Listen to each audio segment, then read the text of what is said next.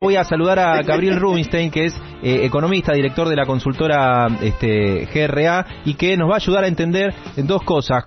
¿Cuándo y cómo baja la inflación y cuándo y cómo arreglamos con el fondo? Porque él debe tener toda la información. Gabriel Rubinstein, Jairo Estracha y el equipo de Ahora Quién por Ayudarnos lo saluda. ¿Qué tal? ¿Cómo le va? ¿Qué tal? ¿Cómo estás?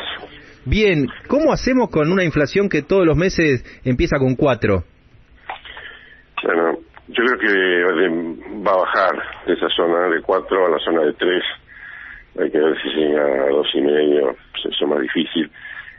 Eso, digamos, en la medida que tengas el dólar bastante creciendo uno y medio por mes, los salarios bastante controlados y las tarifas por el piso, en algún momento la inflación va a ir bajando. Pero de todas maneras, lo que está garantizado es que seguimos en un régimen de alta inflación.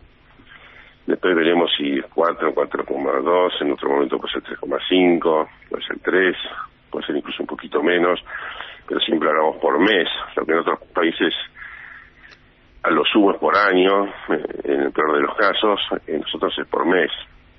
Entonces, eh, estamos en un régimen de alta inflación. O sea, primero, antes que preocuparnos del mes a mes, es entender que por cuestiones macroeconómicas estamos en un régimen de alta inflación. Y esto eh, puede bajar a un escalón del 3, pero ni por asomo se va a arrimar a la proyección del presupuesto de 29%. No, el presupuesto ya está frito. Estaba frito casi al comenzar, ahora está completamente frito. Eso no creo que nadie, no creo que Guzmán realmente piense que va a lograr eso. Tendrían que ser congelamientos muy severos, muy disruptivos, Está eso no, yo te diría, pero sí se puede todavía estar en la zona del 40%. Eh, así como vamos, parece que vamos al 50% o más, pero yo digo que en la zona del 40%, 42, 43, 44, ahí podemos llegar a arrimar el bochín, como quien dice. Y en este marco está el gobierno con el otro flanco, que es la negociación internacional. Rubinstein, eh, usted, si no me equivoco, tiene experiencia de negociaciones allá por 2002, 2003, eh, con organismos internacionales. ¿Cuánto de lo que estamos escuchando, de la reunión, el café con Cristalina Georgieva, el seminario con el Papa, eh, que en un rato va a estar eh, siendo un marco para otra foto de Guzmán con la titular del fondo, cuánto de eso genera un clima por el cual el fondo te puede decir, eh, ok, hablemos después de las elecciones y que el Club de París te postergue el vencimiento? a ver, eh, digámosle, son una cosa es las cosas protocolares y diplomáticas, que está todo muy lindo, y otra cosa es el contenido. O sea, si Argentina no demuestra buena voluntad, llamémosle así, y, y cosas concretas para ir a un sendero de mejora fiscal significativa y permanente, no va a haber, no va a haber acuerdo.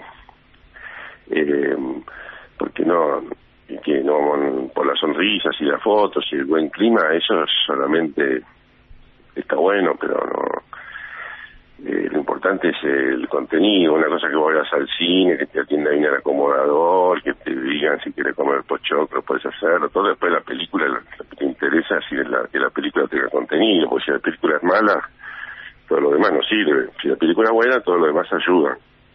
Y, Entonces acá la, la discusión es si Argentina es capaz de comprometerse. La primera señal es, una de ellas son muy negativas, eh, eh, porque el presupuesto primero de Guzmán empezó en 2%, Máximo Kirchner se lo sacó por la ventana y le puso cuatro y medio. Después cuando mejoró la recaudación por la soja, por el impuesto a la riqueza, cosas que no estaban en el presupuesto, Guzmán dijo, bueno, podemos ir a la zona del 3% del PBI, ¿no? De déficit, 3, 3 y medio. Lo vuelven a sacar corriendo, ¿qué, qué 3 y medio? ¿Qué 3, 4 y medio o más? O sea, tenemos un ministro que dentro de las circunstancias trata de minimizar el déficit y tenemos a la cámpora que trata de maximizar el déficit. Entonces, bueno, ahí hay un, eh, más allá conflicto interno, es decir, los de afuera dicen, bueno, está bien ustedes este año, que es la pandemia, que qué sé yo, y por ahí, si, si, el, llamémosle así, si el gobierno, si el Congreso te votó cuatro y medio por ciento del PBI, a pesar de que con eso lo que vota son gastos, bueno, pero la pandemia un poco puede esconder un poco las cosas. Pero en 2022, ¿qué vas a hacer?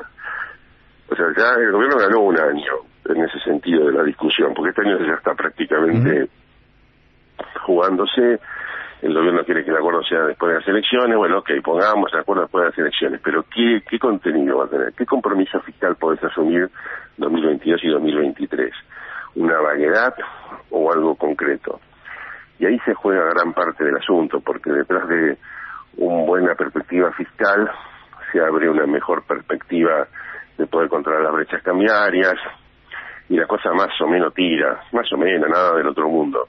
Puede bajar un poco el riesgo país, y bueno, y lo del Club de París dependerá de cuán creíbles sean esos compromisos para que el Club de París diga, bueno, está bien, hacemos un puente de una u otra manera de acá hasta noviembre, por ejemplo. ¿Cómo lo podemos hacer? Y a lo mejor dice, bueno, lo podemos hacer, pero pagame, qué sé yo, 500 millones de dólares como signo de buena voluntad. Bueno, ahí hay que ver, es una negociación ya.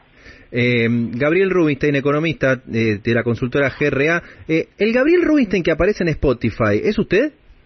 También, depende, hay muchos Gabriel Rubinstein, pero cuando el músico sí. Sí, y si tuviésemos que poner, ya que es viernes, no vamos a arreglar la inflación, no vamos a arreglar eh, los problemas económicos en lo inmediato. Si hubiese que poner un tema suyo, Rubinstein, de Spotify, ¿cuál pondríamos? Esto es exclusivo, ¿eh? economista, músico, que va a cerrar su entrevista poniendo un tema de su perfil de Spotify.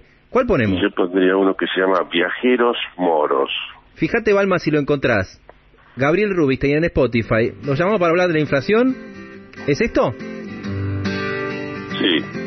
Ahí está. ¿No quiere presentar su propio tema? Ya que... Eh, bueno, son temas que yo hago la música y mi hijo que padece de autismo hace la letra. Entonces es una combinación que tenemos. Eh, Más información hay en una web que se llama Rubinstein Arte.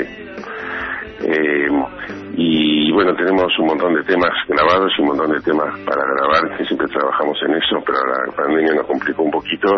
Claro para todo el tema de la producción musical, pero tenemos, él hace muy, para mí, muy buenas letras, mucho mejor que las que yo haría. Y bueno, a él le gustan determinadas músicas que yo hago, canciones, y así hacemos. ¿Qué edad tiene su hijo? Y él ya tiene 35. Wow. Es, como, tiene una gran capacidad musical, pero te escucha y, también escribe a través de un teclado de la computadora, escribe letras. Él habla poco, pero escribe cosas muy interesantes. ¿Y qué, qué forma de comunicarse debe ser, no? Una forma de Pablo, esta canción veo que te gusta, ¿querés poner la letra? Me dice que sí y ahí le, ponemos, le pone la letra. Wow, qué linda este, historia. Ponemos un poco entonces, recordemos cómo se llama el tema. Bueno, Viajeros Moros es del último álbum, tenemos cinco álbumes subidos. Ahí está, Gabriel Rubinstein, ¿eh? creo que esto es lo más interesante, eh, lejos que si la inflación va a ser 3 o 2 eh, en los próximos meses. Un abrazo Rubinstein, escuchamos un poco entonces de Viajeros Moros, esto es primera vez que suena en una radio me parece, Rubinstein, de su perfil de Spotify, sin pronóstico de inflación, poniendo música. Gracias Rubinstein.